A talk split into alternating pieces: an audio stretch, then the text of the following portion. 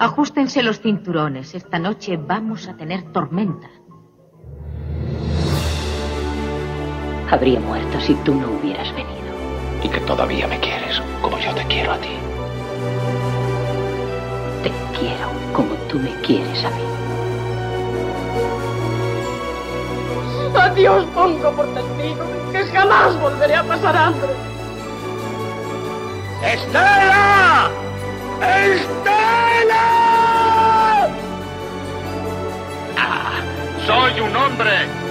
Bueno, nadie es perfecto.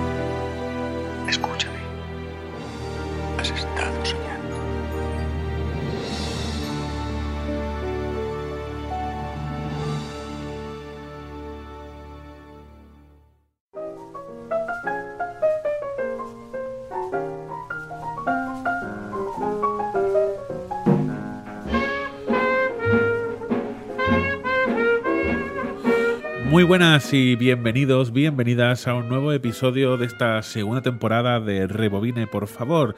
El podcast, eh, ya saben, hecho desde el mismo corazón de la redacción de Diario Sur y dedicado al cine clásico.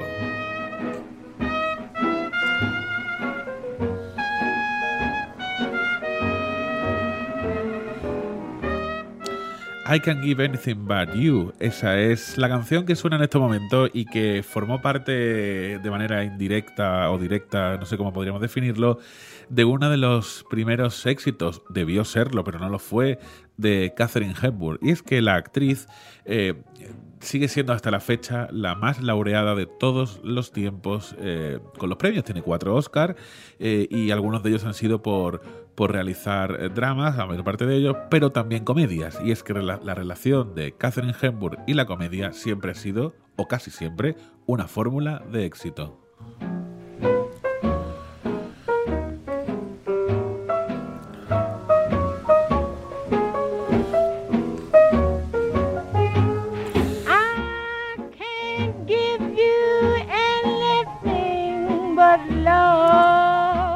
Y es que no podemos hablar de Catherine Hepburn y de la comedia sin hablar de La fiera de mi niña, ese rugido de la gran comedia de Hollywood que tiene como protagonista a la propia Hepburn, a Cary Grant, un leopardo, un fox terrier y el esqueleto de un broncosaurio.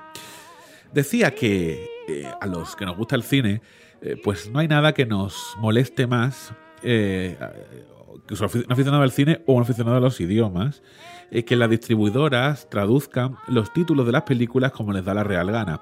Sin embargo, eh, hay ocasiones, pocas, son prácticamente milagros, en las que alguien tiene algún momento de inspiración y nos regala un bau- rebautizo para la historia. Ese, sin duda alguna, es el caso de La Fiera de mi niña, en el original Bringing Up Baby. Eh, se puede traducir como Criando a bebé. Eh, el filme de Howard Hawks, protagonizado por Cary Grant y Catherine Hepburn, considerada una de las eh, mejores comedias alocadas de la historia. Con una clara influencia del cine mudo del que procedía, eh, Hawks firmó un trabajo digno de la época dorada de Hollywood. Dos grandes estrellas a las que se suman un leopardo, decíamos, que se desdobla en dos, un fox terrier y el esqueleto de un dinosaurio. Con estos mimbres, ¿eh?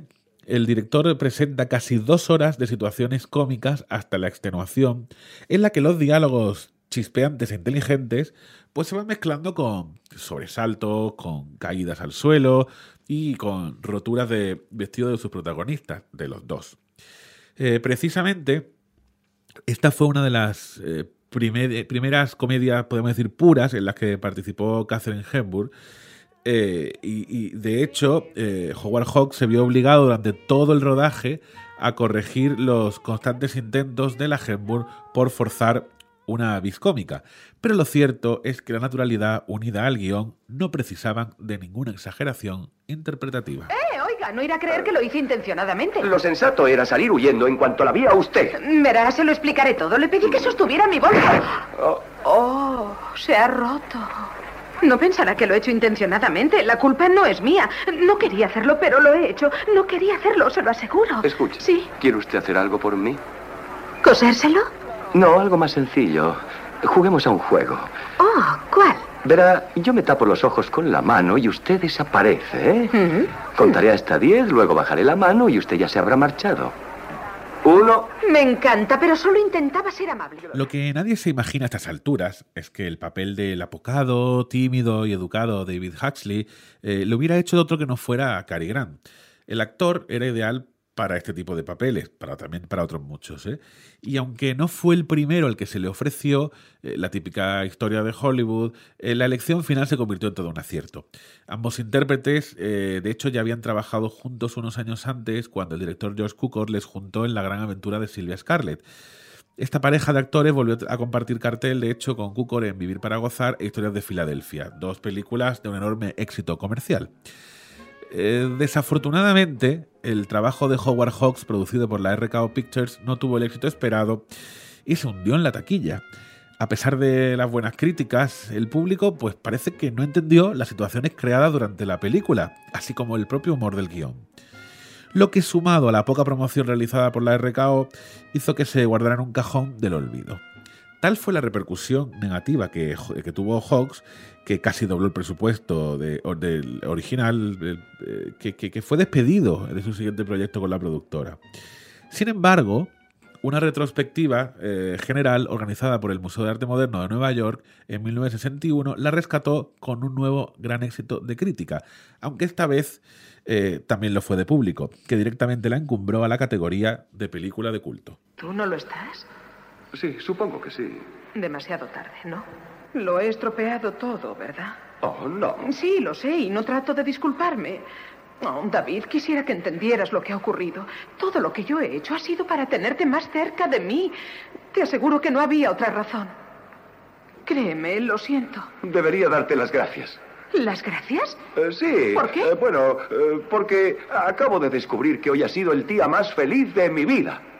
¿Lo dices? ¿En serio? Nunca A partir de entonces, eh, La fiera de mi niña pasó a considerarse como una de las muestras más paradigmáticas del subgénero de la screwball comedy o comedia locada.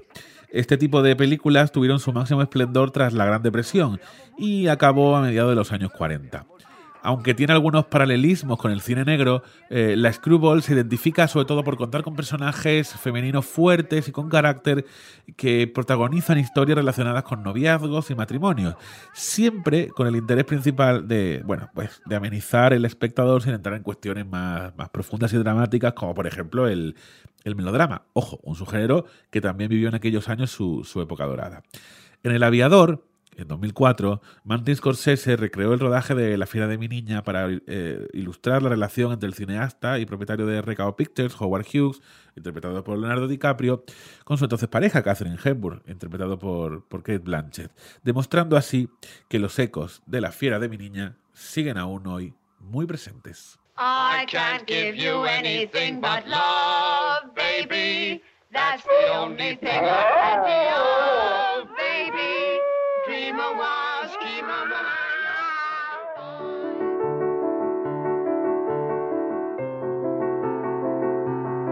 Bueno, y si, si hablamos de, de, comedias de Catherine Hepburn, pues es indudable que hay que ir a una de esas películas eh, que son casi como un placer culpable, un, un, elemento imprescindible para que le guste el cine clásico, que es la conjunción de dos estrellas del firmamento, de Catherine Hepburn y de Humphrey Bogart, eh, La Reina de África, que me pregunto yo, ¿era, ¿fue un rodaje aquello o, o fue la caza de un elefante?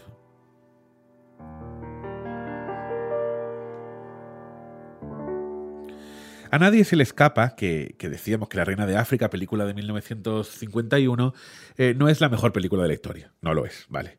Eh, ni siquiera es la mejor que, ha dirigido John Huston, ni siquiera es la mejor que haya interpretado Humphrey Bogart o Catherine Hepburn. Pero da igual, todo eso da igual, porque la película aún hoy mantiene esa esencia de, podríamos decir, de River Trip, eh, llena de humor e ironía, que solo podían firmar dos, dos estrellas de esa talla. Eh, un compendio de situaciones más o menos inverosímiles eh, que carecen completamente de importancia, porque lo que anda buscando el espectador, lo que andamos buscando cuando la vemos, es disfrutar del feeling entre una aspirante a monja y un marinero borracho dispuestos a enfrentarse al enemigo mientras se aman en el África Negra. Por eso, eh, resulta cuanto menos paradójico eh, que detrás de todas estas risas y buen humor se esconda en realidad eh, uno de los rodajes más terribles de la historia.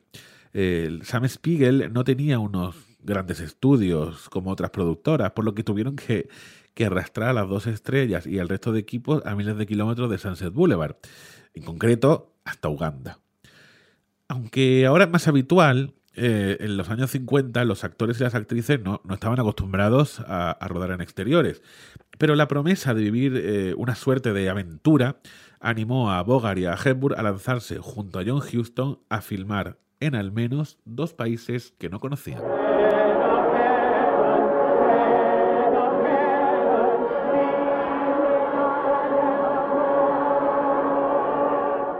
Este ruido que parece incómodo en realidad es exactamente el audio de esa película, una mezcla entre gente cantando, eh, eh, rugidos de animales en la selva, en fin, todo un auténtico despropósito maravilloso, ¿no? Pero detrás de todo esto había una trampa. El, director, que venía de rodar eh, La jungla de asfalto y Cayo Largo, eh, con un notable éxito de crítica y público, ya saben, eh, tenía la intención oculta, ojo, de disparar a un elefante. Eh, ya que la caza era pues una de sus pasiones. Eh, de ahí sus constantes ausencias del plan de trabajo, porque eh, aunque al principio intentaba aprovechar los descansos, la búsqueda del paquidermo terminó por obsesionarle, olvidando a veces cuál era la razón real por la que habían cruzado más de medio planeta. La cuestión es que este no fue el único avatar eh, de las siete semanas de rodaje. De hecho, más bien al contrario, hubo muchísimos más. Tras una primera fase en Uganda, más o menos normal, o todo normal que podía ser, eh, la producción se trasladó al Congo para entrar en unos días críticos. Y abro comillas. La histeria reinante durante la filmación de cada escena fue una pesadilla aseguró años más tarde Catherine Hepburn. Y es que no, no era para menos. Eh, para que se hagan una idea, la mayor parte del equipo, completamente occidental, eh, tenía que residir en un campamento en el que vivían, o, sobrevivían, mejor dicho, eh, junto a avispas, mosquitos, serpientes y algunos cocodrilos. Aún así, el principal enemigo no tenía ni aguijón ni dientes. Al lado del set de rodaje había un río con un color rojizo bastante sospechoso que era usado a diario para, para diferentes cuestiones. Al parecer, eh, sus aguas provocaron durante días problemas estomacales a todos los presentes, unos síntomas que se traducían en vómitos y diarreas en el momento más inesperado. Esas diatribas escatológicas, por así decirlo, tan alejadas del glamour del cine, afectaron a casi todos. Eh, según relató la propia actriz, a Hepburn le tenían que poner cubos fuera del tiro de cámara por si sentía la necesidad de vomitar de forma repentina. De hecho, en una de las ocasiones se marchó corriendo a un baño portátil, pero al abrir la puerta se encontró con una serpiente mamba negra, por lo que tuvo que huir hacia la selva para que nadie le viera expulsar el almuerzo. Esto ya está mejor. El desayuno en la cama. Tomas dos cucharadas de azúcar, ¿no? Y has encendido el fuego y todo mientras dormía. Cuanto más miro todo esto, más bonito lo encuentro. Creo que es el sitio más bonito que he visto en mi vida. Y eso ya es decir. No es que no quiera seguir viaje río abajo, entiéndelo. Cuanto antes volemos a Luisa, mejor. Estaba empezando a creer que de verdad era un disparate. ¿De veras, señorita? Digo, Rosy. Ha sido un momento de debilidad. Oh, si te encuentras débil, pasar aquí uno o dos días más no creo que importe. Oh, no. Seguiremos. No me extraña que tuviera miedo, lo comprendo muy bien. A cualquier persona en su sano juicio le asustarían esos rápidos. Jamás pensé que una simple experiencia física pudiera ser tan estimulante. He experimentado una emoción así muy pocas veces, con algún sermón de mi querido hermano cuando estaba inspirado por el espíritu. Además de Hepburn, la otra ilustre de Hollywood a la que le sentó mal el agua del Congo fue a Lauren Bacall, que abandonó las comodidades de Los Ángeles para ir a visitar a su marido, Humphrey Bogart, a este exótico, podríamos decir, rodaje. Eh, de hecho, se tiene como hecho constatado que las únicas dos personas que no cayeron enfermas fueron el propio Bogart y John Huston. Pero ojo, no porque tuvieran un mejor sistema inmune, sino porque lo único que bebieron en siete semanas fue whisky de importación y no agua envenenada. Con todo, de esta producción salió una película divertida y otra de Clint Eastwood, por cierto, relatando lo ocurrido, además de ríos de tinta sobre esas semanas. Pero nada, como el libro escrito eh, por la propia Hepburn, cuyo título es una auténtica fantasía el rodaje de La Reina de África o cómo me fui a África con Bogart y Houston y casi me vuelvo loca.